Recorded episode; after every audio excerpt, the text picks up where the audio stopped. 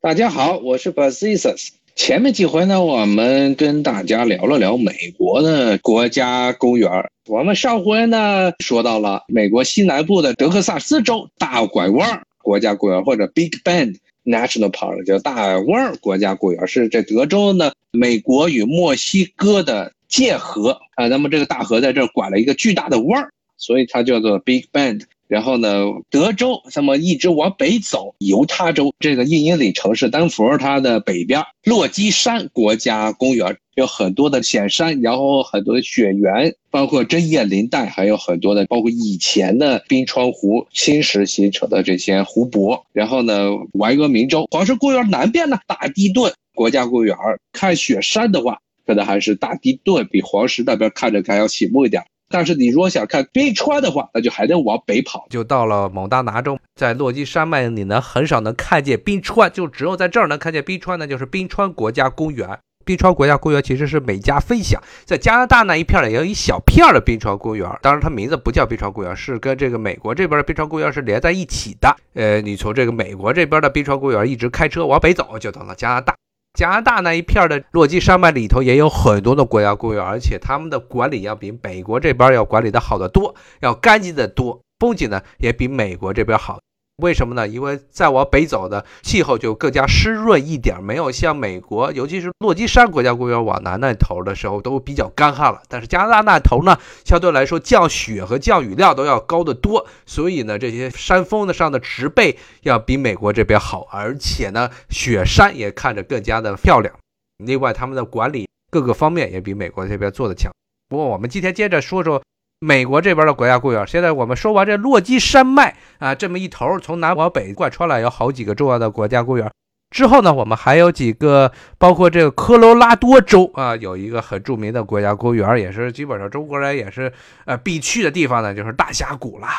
那大峡谷，我觉得也不需要跟大家多说了，这是位于，因为这周边其实也没有什么大城市。你要硬说大城市呢，它是从这个拉斯维加斯出发，可能开车就到了。基本上，中国去美国的团都会在拉斯维加斯这儿停一下。不仅是这地方是一个著名的赌城，还是因为这附近呢是去很多国家公园的一个中转地。虽然它周边呢是一片鸟不生蛋的沙漠，没有什么好看的，但是再往远处开，有很多重要的一些国家公园，像大峡谷啊，在远处的这黄石啊，包括落基山国家公园。然后刚才都是往东开，往西开呢还有好几个重要的国家公园，很多这个旅行车都是从这儿走。如果是去拉斯维加斯玩的话，比如说赌博赌了一晚上，千万不要赌的时间太久了，不然的话第二天早上起来要是赶别的这些景观的班车，别赶不上。给大家一点小小的建议。那么我们就以拉斯维加斯这为界，继续往西走，就到了加州。这是美国西海岸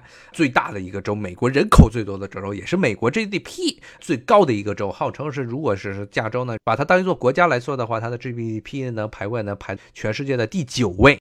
是一个美国最富庶的几个经济最繁荣的几个州之一。那么这个州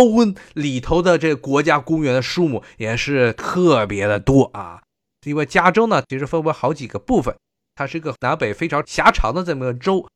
是因为跟着加州内陆的一个盆地这么走的，这个盆地是一个狭长的这么一个南北长、东西窄的这么个盆地，然后是两条山脉在这儿交汇。那么山里头呢，加州这边的山就叫做塞阿拉雪山，加州的最东部的与内华达州交界处，这个雪山附近呢有很多的国家公园，其中最出名的一个也是。中国人去的很多的地方呢，就是优山美地了啊！这是美国最古老的几个国家公园之一，比黄石要晚一些，但是也是在十九世纪末就出现的国家公园啊。里面主要大家去那儿呢是看里面的奇岩，很多的高耸入云的花岗岩巨石，还有大树啊。里面有这个美国的红杉，红杉是北美地区特有的一种针叶林。无论是它的体积还是高度，都在全世界都是数一数二的。那么优山美地这个地方，再往南呢，其实还有一处这红杉林，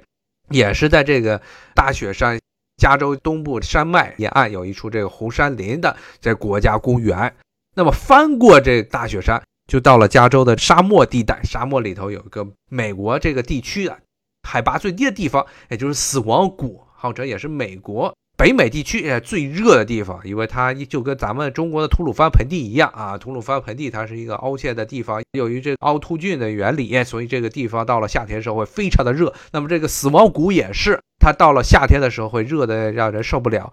这死亡谷呢，也是美国的国家公园大家要去这儿，一定要注意这个防止脱水，还要带个足够的水，同时呢，也要做好这个各种安全措施，就跟咱们中国人去新疆啊，比如塔克拉玛干沙漠时候去玩一样，来这个美国的沙漠，这个死亡谷也是要同样的照办。别最后到里头，因为缺水或者跟外界断绝了联系，造成了这个在里面就不行了，脱水而亡，最后变成干尸，这种情况都是很容易出现的。所以大家去这种沙漠中玩的时候一定要小心。顺便再说一下，刚才去落基山脉那些地方也需要有些注意的地方。呃，首先攀山需要注意这个人的安全，其次呢，这些山脉中有很多的野生动物，那边的野生动物的数目比人还多，所以要注意，千万不要被各种动物袭击。美国的这些几种比较常见的大型的攻击性比较强的动物呢，包括熊。熊其实是分为两种，一种是比较小一点的黑熊，还有一种是比较壮一点的灰熊啊。黑熊其实咱们中国这边东北那些黑熊瞎子一样啊，也是。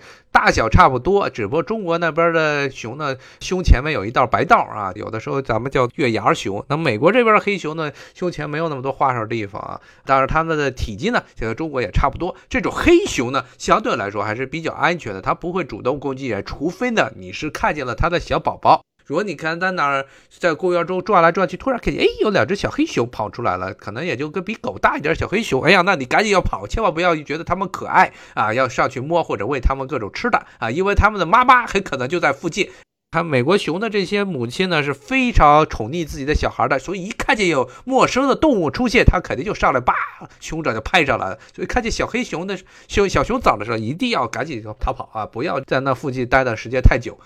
除了这个黑熊之外，美国呢北美地区还有一种特有的这么一种大熊，叫做北美灰熊啊，grizzly 啊，这么一种熊呢是落基山脉州的一种特产啊。这种熊呢，它的体积要比黑熊大一圈儿，那么也比较好辨认，因为它的脖子后脖梗子那儿巨大的一个凸起，有点像一个瘤，所以呢，你很容易辨别这种北美的灰熊，它的体积要比黑熊大着很多。这种熊呢，在北美，在落基山脉州比较少，但是呢，它们的攻击性要比黑熊要强得多。所以呢，如果你看见了这种熊，也是要赶紧的，远远的，如果看见了就赶紧逃跑吧，不要在它周边待的时间太久。特别是如果你看见它带着小孩出来了啊，那是绝对要跑走的。美国这些母熊，它的攻击能力实在是太强了啊，一定不要跟它们这个角力啊。你虽然有些你经常会看见很多的笑话，说什么俄国人会跟这个熊摔跤，但你千万。要不要像俄国人那样跟熊去摔跤，因为你没有，你其实绝大部分的这个人类是没有熊的这个肌肉的这个强度的啊。除了这些熊之外，在落基山脉这些国家公园中，还需要注意的呢，就是不要遇上他们的美洲狮啊。什么是美洲狮呢？大家就看看自己家里有没有彪马的衣服，彪马上的这衣服上的那个标志就是一只美洲狮啊，Puma 或者它美国这边叫 Cougar，或者叫做呢 Mountain Lion，就是山狮，都是指的这么一种大猫啊。它是北美地区这猫科动物第二大的这么一种猫科动物，第一个大的这个猫科动物呢是这个北美豹啊，是在热带地区，墨西哥呢和美国南部地区会有。那么第二大呢就是这种山狮，北美狮。攻击性很强的，活动于落基山脉中的大型的这个肉食的猫科动物，数量比较少。这种北美狮，但是呢，它的攻击性和危险都很强，而且它基本上就跟其他的猫科动物一样，捕猎之前会偷偷的。偷偷的靠近你，等你看见它的时候啊，就跟古龙的小说中所描写的那样啊，你看见它的时候，你就已经死了啊。所以呢，如果你是在这些国家公园中徒步去那些人迹罕至的地方旅行的话，一定要时时刻刻的做好这个各种安全准备，包括各种防动物的喷剂呀，包括各种手电筒呀，时刻打着，不要让这些野兽来靠近你。特别是这个美洲狮，它的攻击性还是非常强的。好，今天呢，我就跟大家聊到这里，咱们下回再见，拜拜。